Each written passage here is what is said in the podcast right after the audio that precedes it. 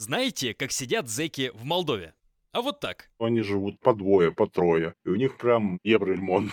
Ковер, огромная плазма, кондиционер, два раскладных дивана, одна нормальная двуспальная кровать, шкаф-уголок типа купе. Очень много комнатных растений, цветов. Сидят так, правда, не все, только избранные.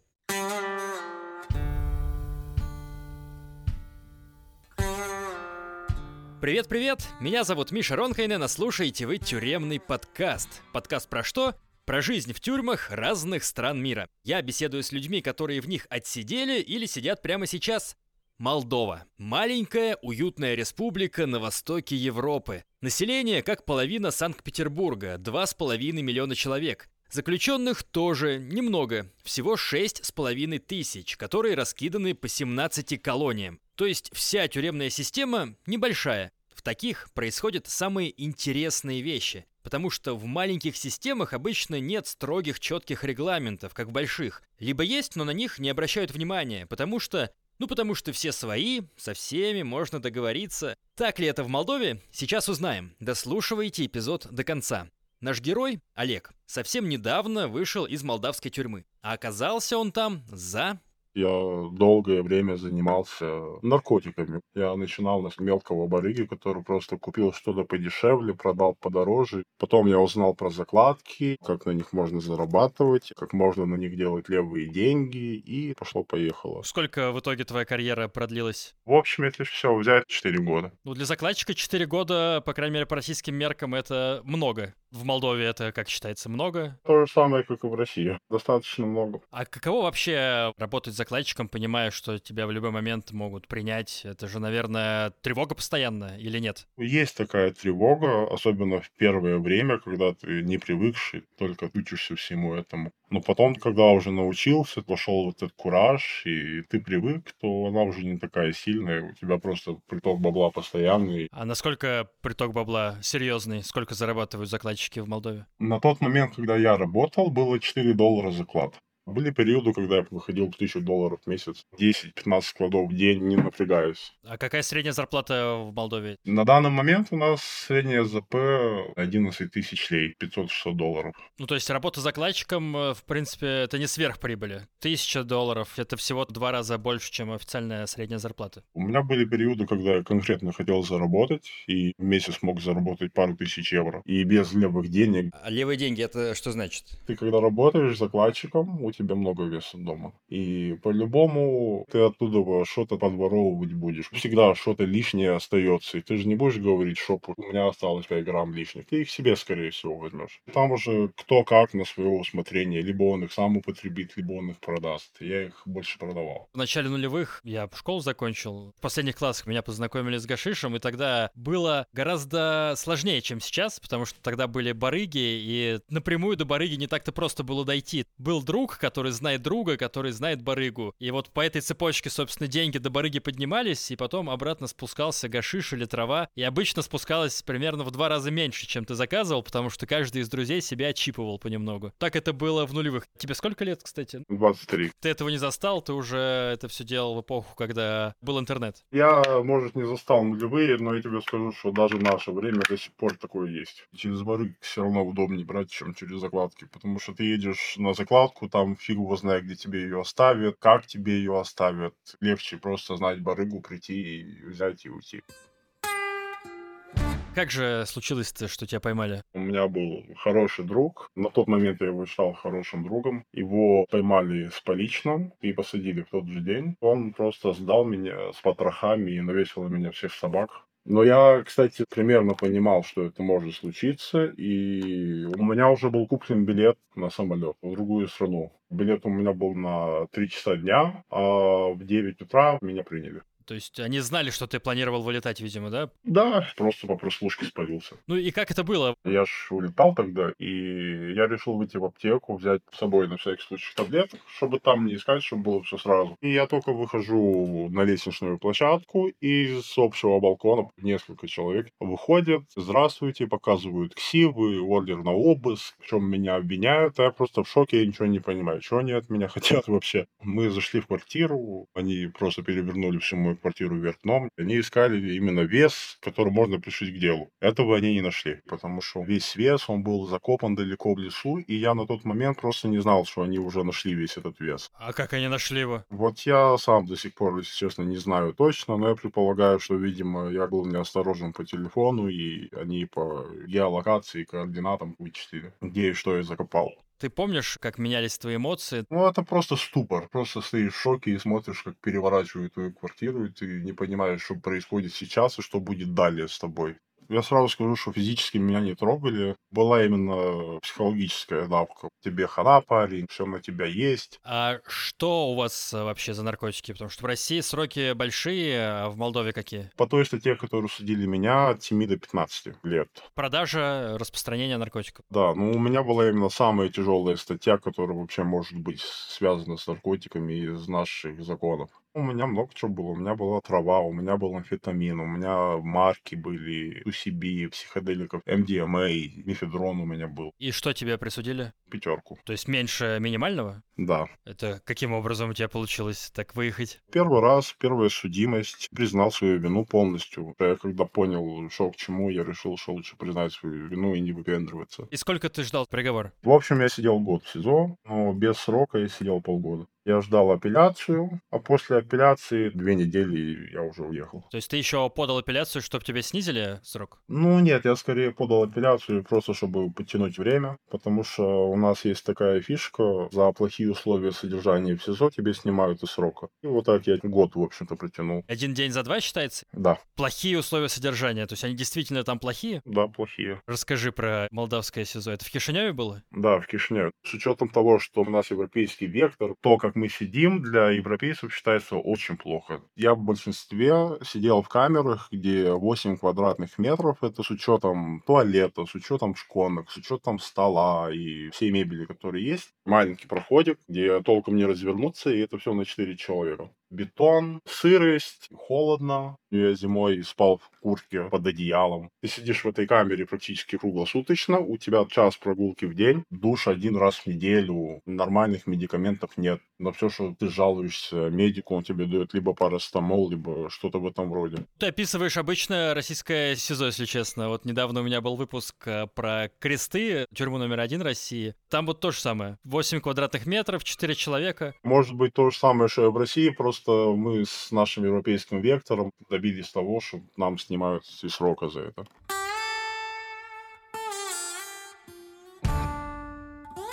Давай тогда перейдем в зону. Для меня интереснее всего узнать, отличаются чем-то российские зоны и молдавские. Ты помнишь, как тебя этапировали? Все происходит довольно-таки лояльно. Сотрудники не докапываются. Ты просто проходишь обыск. Нас э, загрузили в Volkswagen T4 с мигалками, решетками на окнах, на сленге воронок. Пару остановок вы по пути делаете, потому что кому на больничку, кому на другую зону. Вы доезжаете, и открывается просто шлюз. Мы на этом Т4 въезжаем в зону, а там куча народу. Было лето, было жарко, все с голым торсом, в каких-то наколках. И все, как только увидели эту машину, потихоньку подтягиваются к ней. Мне в том моменте было так не по себе, ощущение, что какие-то зомби тянутся за этой машиной. Вы выходите, достаете свой багаж, и вас просто ведут накрытую.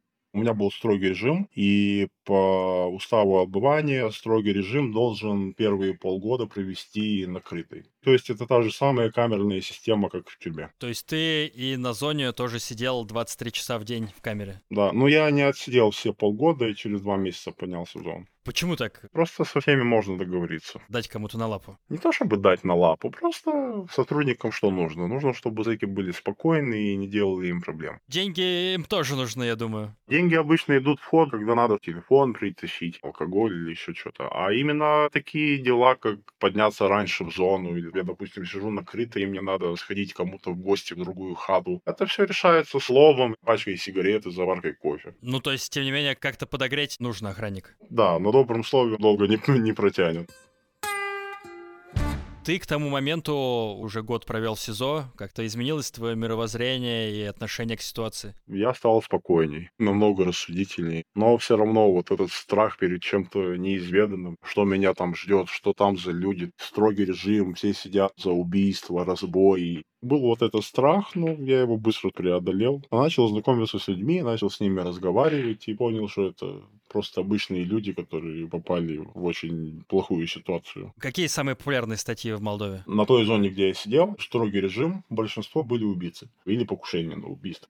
Но туда начали присылать и людей с общим режимом. Воровство, наркотики, разбой. И это было очень странно, когда ты видишь человека, у которого срок 30 лет, и с ним в одной хате живет человек, у которого срок полгода за езду в пьяном виде. Почему такая история произошла? Понятия не имею, если честно. Вот чудо нашего законодательства. Опиши, как выглядела камера на строгом режиме, в которой ты дольше всего просидел. Дольше всего уже в зоне. Хата 12 человек, 20 квадратных метров. Шкафчики, в конце хаты стол, на столе телевизор, колонки, под столом сабвуфер, сзади окно, на окне комнатные цветы, в конце комнаты у двери стоит столешница с чайником, с чашечками. У нас была отдельная кухня, где мы кушали. Другое помещение приспособили, которое когда-то было хатой. Это еще все было до меня, мне просто рассказывали, как это было. Все как дома себе ребята просто сделали. Кухонная мебель, плитка нормальная, холодильник большой и стол. Так можно? Опять же говорю, со всеми можно договориться. То есть просто вы брали и бараки по своему усмотрению перестраивали, меняли хаты на кухне? Так оно и было туалеты, тоже все это строится. Тоже все сами отстроили. А насколько это капитальное строение? То есть перекрытие делают из кирпича или из фанеры? У нас было из гипсокартона. То есть у вас там какой-то хаос, анархия, администрация куда смотрит? Не то чтобы хаос, анархия, там был наш внутренний порядок. Администрация, им все равно, пока у зэков все нормально, все спокойно, то им тоже нормально, им никто не докучает.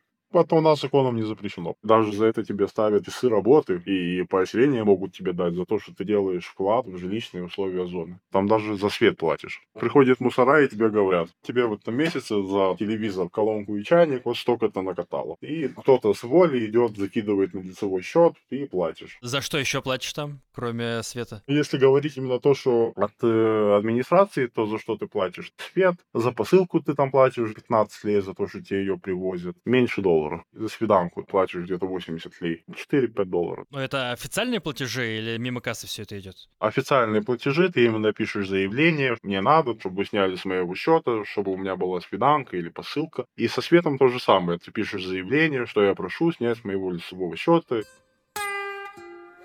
Если администрация самоустраняется, кто-то должен был, видимо, среди зэков быть главным. Конечно, там есть своя криминальная субкультура. Там был смотрящий авторитет, который держит за собой всю эту массу зэков, все в лучших канонах понятий. Можешь про это чуть подробнее рассказать? Все то же самое, как в России. Те же обиженные, те же мужики, те же черти. Ты был э, кем в этой иерархии? Мужиком. Просто в России наркотики считаются не самыми чистыми статьями. У нас то же самое. Наркотики, изнасилования не приветствуются. Но с учетом того, что я заехал весьма юный возраст, у меня проканало как молодой, не знал, не осознавал. Мне просто сказали, больше так не делай. Никогда. А те, кто там не первый раз заезжают, их в какую касту отправляют? Если по распространению ты второй раз заезжаешь, а первый раз тебе дали возможность жить, и все было нормально, то ты заезжаешь сразу в чертятник. Черти это кто? И расскажи, что такое чертятник. Люди, которые по изнасилованию заехали, кого-то сдали или что-то скрысили, занимались распространением наркотиков,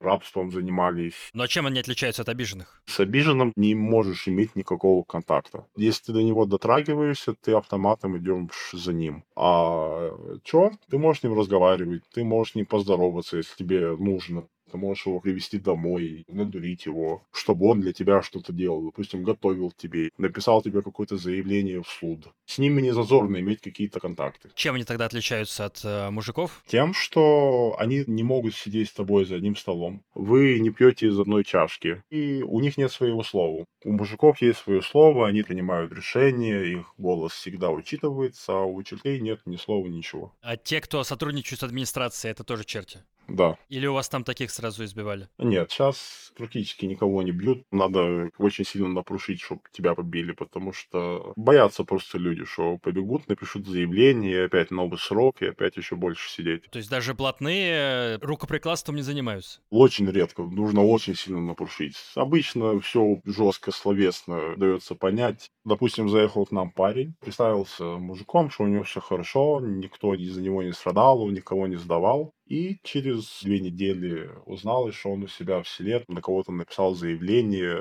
и это узналось на зоне, его подтянули к смотрящему, с ним был очень жесткий разговор, дали два раза по лицу и чертятник. Хотя должно было быть с ним намного жестче. Как отличались условия содержания в комнате, где живут черти, где мужики, где плотные? В чертятнике было очень плохо. Если у мужиков на бараке были уже свои комнатки, как маленькие квартирки, то в чертятнике этого не было. Там была именно барачная система, очень много шконок, одеяло между шконками, все в клопах, вонь там стояла. У мужиков, как сам себе строишь хату, так она и будет. Все секции, которые были у нас на бараке, все сами себе строили. Все сами тянули себе обои, краску, линолеум, мебель, люстры. Те, кто выше в иерархии, блатные, сам смотрящие, как выглядит их жилье. Практически все то же самое, только если мы можем жить по 12 человек в хате, то они живут по двое, по трое. И у них прям евроремонт ковер, огромная плазма, кондиционер, два раскладных дивана, одна нормальная двуспальная кровать,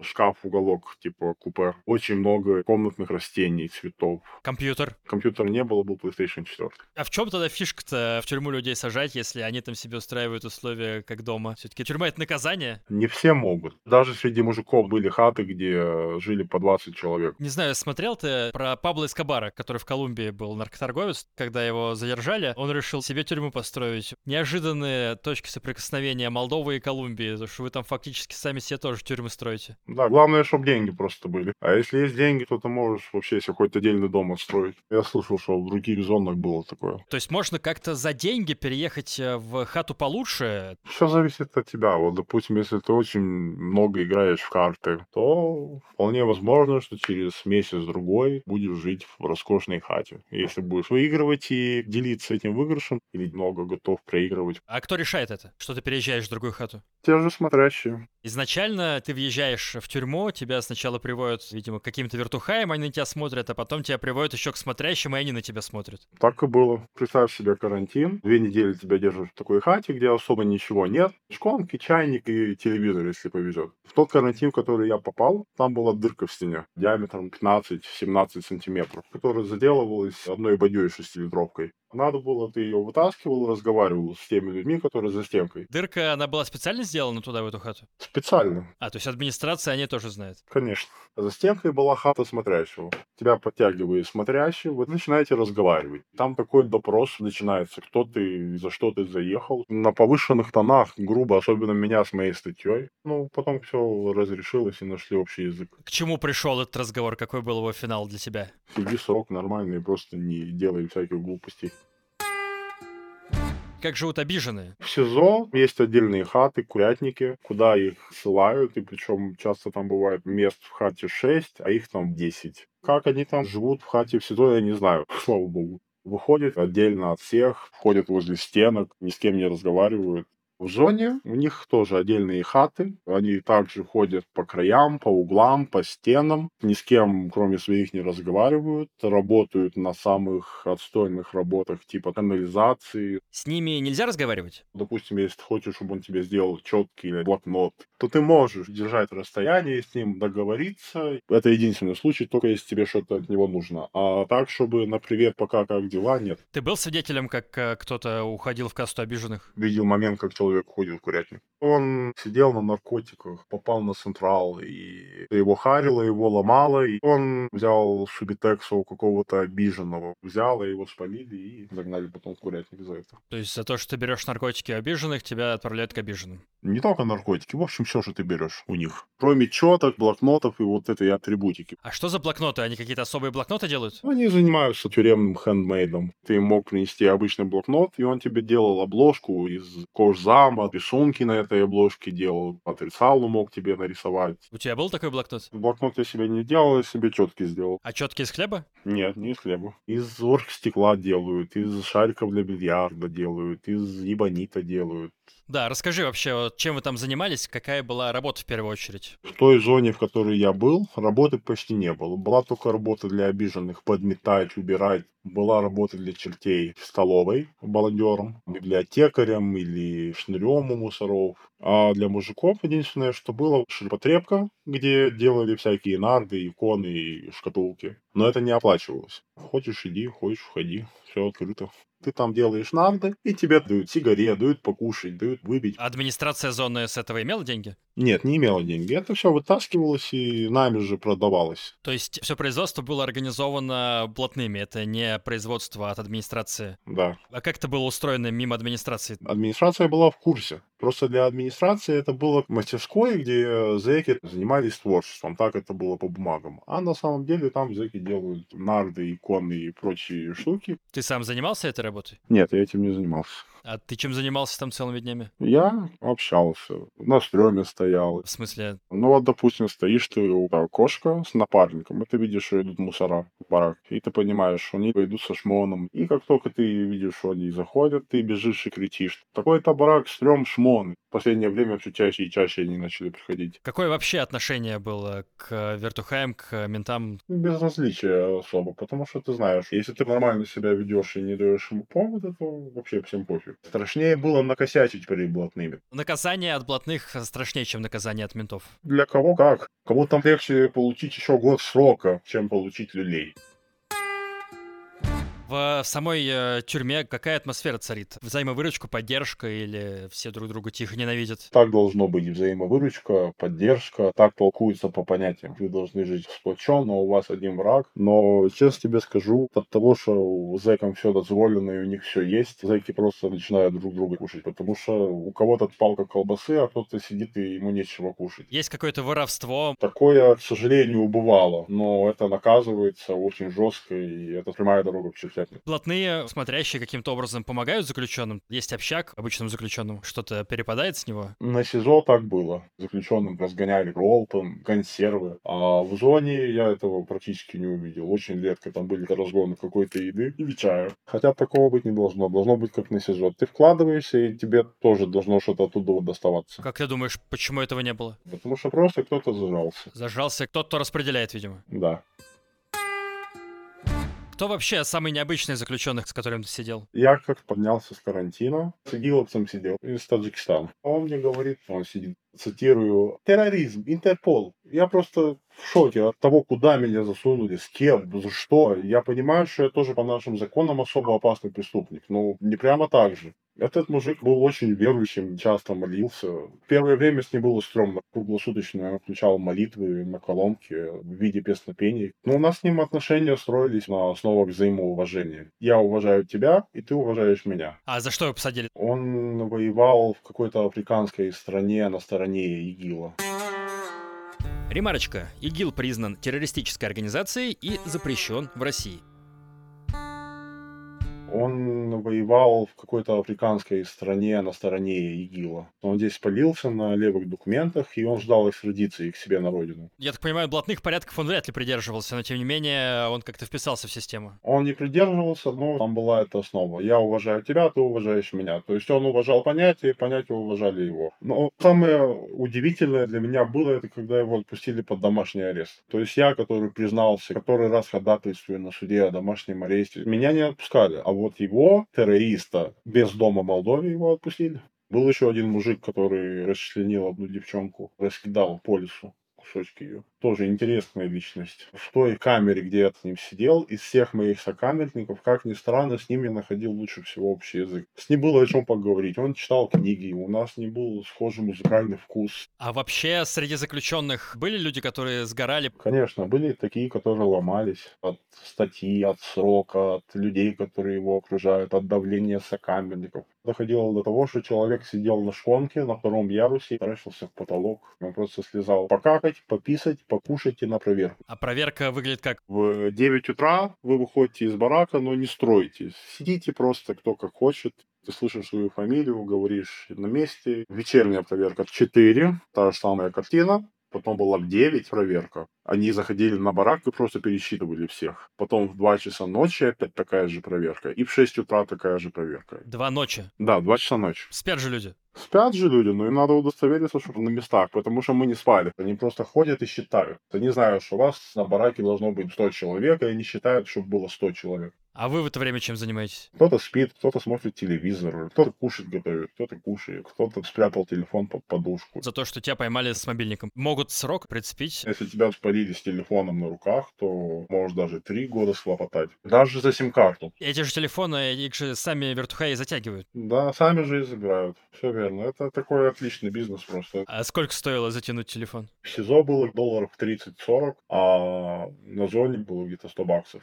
Все через администрацию делается? Или через блатных? Все делается сообща с одними и с другими. А что еще запрещено уставом местным, э, но там есть тем не менее, и это затягивают? Если у тебя есть желание и деньги, ты можешь все затянуть. Карты, алкоголь, наркотики, телефон, ноутбук, Wi-Fi роутер. Помню, затянули планшет на 10 дюймов. Ребята там мучились его закапывать каждую ночь. Закапывать? Ну а как ты себе представляешь? Вот у тебя есть запрет, и ты знаешь, что за этот запрет тебе могут пихануть еще три года. Конечно, ты его будешь закапывать в бетон, ты будешь его замуровывать в стене. Почему каждую ночь? Э, Тебя же и днем могут его найти. Какая разница, днем, ночью? Вечером они уходят, большинство домой, и остается просто смена. А смена не шмонает ничего. Они просто заходят на проверку, считают и уходят. Им все равно, чем ты занимаешься. Поэтому обычно ночью и сидят, а днем уже все спрятано. Ты говоришь, в бетон закапывать. Как можно в бетон закопать? Просто делаешь дырку в стене или в полу, закидываешь все туда, делаешь крышку из бетона, и потом каждое утро аккуратно бетоном делаешь шлейфу и одним нехитрым устройством высушиваешь все это и все. Нехитрое устройство это фен или что это? Тендес кипятильника, то есть разобранный кипятильник, сделанный как комфорка, который нагревается до такой температуры, что он аж красный. И вот ставится поверх, он сушится.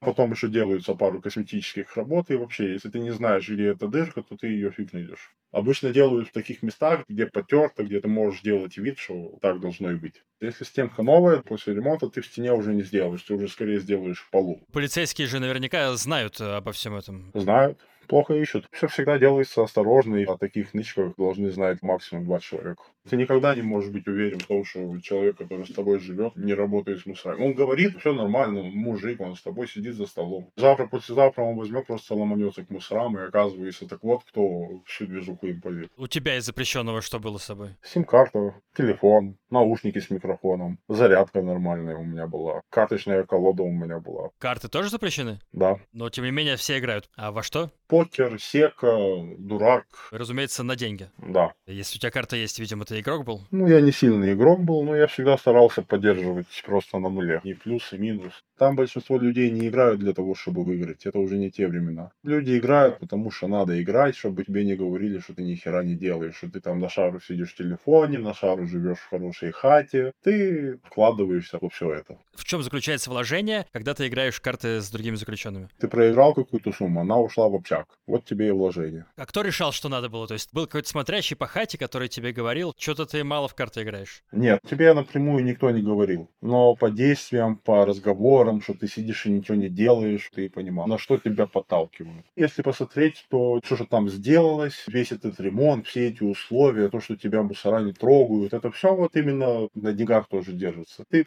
как бы подходишь к этому осознанно и понимаешь, чтобы все это сохранить, чтобы мусора не стали боком и не забрали у тебя все, надо закинуть денег вот таким методом. Но, с другой стороны, на это смотрю, и мне просто кажется, что это обдираловка. Почему просто не могли сказать, с тебя 50 долларов в месяц и живи себе спокойно? Потому что это не канает по понятиям. По понятиям это выходит, что ты просто выгодная рожа, и так нельзя говорить, из тебя столько-то. Но тем не менее все понимали, что это делается ради денег. Да, так преподносится, что ты это должен делать на своей самосознательности. К тому же, больше тебе скажу, представь себе картина, бильярдный стол, музыка, покерные фишки. Много зэков сидят за бильярдным столом, просто смотришь на эту картину и думаешь, ё-моё, где я нахожусь, блин?» То есть у вас там настоящие покерные турниры были? Да, Каждый мог участвовать или только по приглашениям? каждый мог участвовать, только чтобы у тебя деньги были. Что в качестве валюты в тюрьме? Вольные деньги, только они не в тюрьме находятся. Они где-то на картах, у кого-то на руках за забором. Но распоряжаешься именно ты отсюда. Тем не менее, внутри самой тюрьмы тоже есть какая-то, наверное, валюта. Не у всех же есть интернет, телефоны, а обмениваться чем-то нужно. Сигареты,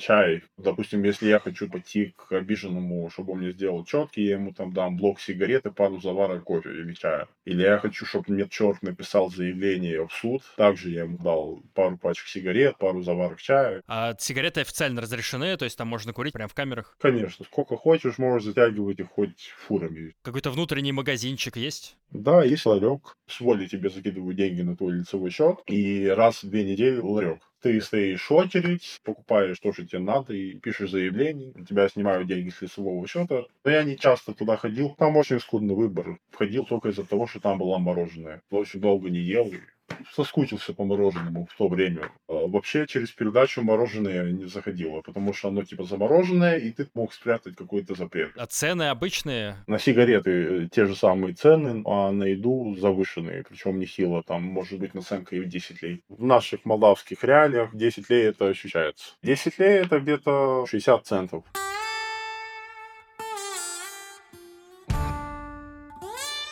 Что с едой вообще? Ты упомянул, что у каждой хаты фактически своя кухня была, то есть вы сами себе готовили или была какая-то общая столовая кухня? У кого были деньги что-то себе затянуть и кушать нормальную еду, да, готовили сами себе, от супа, заканчивая пловом, картошкой, хоть тортики себе делать. А у кого не было денег, там есть столовая от администрации, но там еда вот такая себе. Первое, это, как обычно, какой-то суп или борщ, где больше юшки, чем картошки или капусты. А второе, это каша. Сечка, дробуха, плохо такого себе качества. Без э, разнообразия? Есть разнообразие. Допустим, сегодня у нас был борщ, завтра у нас будет суп, послезавтра у нас будет что-то между борщом и супом. На завтрак, на обед, на ужин все то же самое? Или там различаются эти сами приемы пищи? Все то же самое. Сегодня на завтрак у нас была сечка, завтра у нас будет дробуха, послезавтра у нас будет рис. Пошикуем немного. Как ты сам оцениваешь эту еду по вкусу и по питательности? По вкусу очень плохо. И по питательности, особенно от первого, очень плохо. Единственное, что кашу ты кушал, вроде бы наедался, но через час уже опять хотел кушать. И такая закономерность была, я не знаю почему, от этой каши очень сильно полнел. Хлеб тоже был очень плохого качества, его в мешках приносили, без всякой обертки. Ты его резал, и он просто рассыпался, пока ты его резал. Я старался всегда затягивать, что-то себе готовить.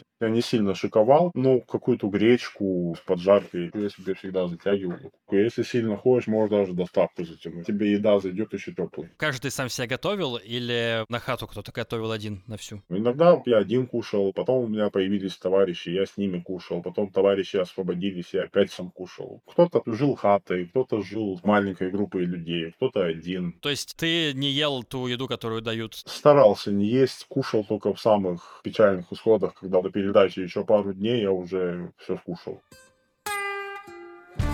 камерах на зоне. Чем пахнет вообще? На централе в камере СИЗО очень плохо пахнет. Очень спертый воздух, сырость, плюс душ раз в неделю. Ты когда выходишь на свежий воздух и заходишь обратно, дышать как будто не можешь. На зоне не так плохо пахнет, потому что души есть нормальные, можешь мыться, проветриваешь, и вы там не сидите 24 на 7, выходите, гуляете по зоне, и там запахи так не застаиваются. Что-то пахнет по-особенному? Когда была весна, мог пойти в один отдаленный уголок зоны, там цветочки, сирень была, было, и прям такой свежий воздух, смотрел на небо веяло всей этой свободой. По баракам, по атмосфере внутри зоны понятно, что это тюрьма, и это не самое приятное, я так понимаю, ощущение. Да, даже когда ты в какой-то хорошей хате был, где хороший евроремонт и все условия, все равно чувствовалось, что ты на зоне. Чувствовалось хотя бы потому, что это был проходной двор. Кто-то заходит, дай сигарету, дай заварку чая. Почему ты скучал больше всего? Поэтому праву просто ходить и не останавливаться, идти просто прямо и идти куда глаза глядят. like Потому что на зоне ты бы сколько ни ходил, ты все равно упираешься в забор, и ты разворачиваешься обратно и круги наматываешь. Что-то тебя спасало? Были какие-то у тебя утешения? Чем ты развлекался? Книги,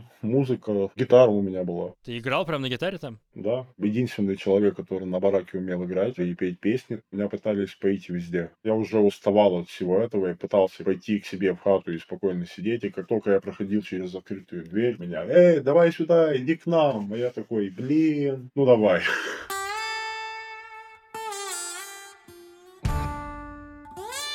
Последние дни ты помнишь, насколько они долго шли? Помню, очень долго. Мне уже казалось, что меня не освободят. Пока дойдут бумаги, пока то все. Мне, честно, не верилось, что я освобождаюсь. Забыл про это, как будто жил дальше своей жизнью в тюрьме. И потом просто в один день меня позвал к себе э, ДПНК и просто сказал, на выход. Ты думаешь, да ну нафиг. Попрощался со всеми, попили чай, взял стопку своих писем и документов, взял четки с собой как память. Меня вообще закинули в очень далекую зону, на краю страны. Я в тех краях был первый раз. Выхожу, знаю, что вокзал где-то в той стороне, и я иду туда с этим пакетиком, с документами, и смотрю на все, что меня окружает, и я просто шокировал. То, что я могу идти, то, что меня никто не останавливает, оглядываюсь по сторонам. Зашел на заправку взять пачку сигарет и кофе. Так для меня это было вообще таким испытанием прийти, сказать здравствуйте, дайте мне, пожалуйста. Я от этого очень сильно отвык. В тюрьме ты тоже разговариваешь, тоже на пожалуйста. Есть какой-то этикет поведения, нормальный. Но именно зайти в магазин, там на тебя смотрит продавщица, это девушка. Ну ты справился с этим, и как ты в дальнейшем вообще добрался до дома? У тебя были деньги какие-то? Мне дали деньги по освобождению, добрался до дома, и все в порядке, пошел домой к родителям. Как ты сейчас вспоминаешь эту отсидку и как это повлияло она на тебя? Повлияло очень сильно. До этого я был пофигистом, наплевать на все, я просто жил сегодняшним днем. Я был за любую движуху, за любую аферу, за любой кипиш. А сейчас у меня такого нет. Сейчас я понимаю, что у меня есть ответственность, что я не могу так просто подорваться. У меня есть обязательства перед людьми. Сколько тебе лет было, когда тебя посадили? 20. То есть ты повзрослел там? Если это можно так назвать, то да. Ты сам считаешь это положительный опыт скорее или отрицательный? Если бы была возможность не садиться, ты бы не сел? Конечно, если бы была бы возможность не сесть, я бы не сел. Но я постарался из всего этого взять самое лучшее. До тюрьмы у меня была такая картина, что если ты попал в тюрьму, то ты обязательно оттуда выйдешь лысым пациком, спортивках, который будет постоянно заезжать обратно по рецидиву. Я, когда попал в СИЗО, у меня был хороший пример. Там был один мужик, у которого было два высших образования. Он был умным, начитанным, он красиво разговаривал, и он сидел уже не первый год на тот момент. И я понял для себя, что не обязательно быть таким, каким я думал. Ты можешь быть нормальным, ты можешь читать книги, ты можешь развиваться, познавать законы. Большая часть э, людей из зоне все-таки это вот такие поцики в спортивках или нет? Большинство, к сожалению, да. 80% это просто ребята, которые ничего не осознают, заезжают по какой-то глупости, злятся на весь мир и также продолжают по той же дорожке. Что нужно сделать, чтобы пойти по твоей дорожке? Не надо вестись на все, что тебе там говорят. На криминальную субкультуру, на все эти понятия. Да, ты их должен знать, потому что ты там находишься, и ты должен быть таким, как все. Но это все должно быть в стороне от тебя. У тебя в голове должны быть нормальные мысли, нормальные видения ситуации. Как это делать, если ты живешь в таком, ну, фактически болоте, где изо дня в день происходит одно и то же, и не самое приятное? У меня был телефон, я общался с нормальными людьми еще с воли, и это тоже давало мне сил. Я не забывал, что такое быть нормальным человеком. Книжки читал. А какие книжки ты читал? Кинга я читал, Харуки Мураками я читал, Лава Лавкрафта я читал. Я где-то 17 книг, в общем, прочитал. Фантастика в целом, получается. Да, я абстрагировался так от всего, где я нахожусь, и в этом себя находил. Как ты сейчас вспоминаешь эту отсидку? Одной какой-нибудь эмоции, одним образом? Там вообще отсидка делилась на две эмоции. Либо все спокойно, все монотонно, все серо, либо встревоженное. Либо был другой период времени, были шмоны, и всегда ты был на осторожности, и всегда был готов, что вот сейчас залетит ОМОН и будет тебя крутить.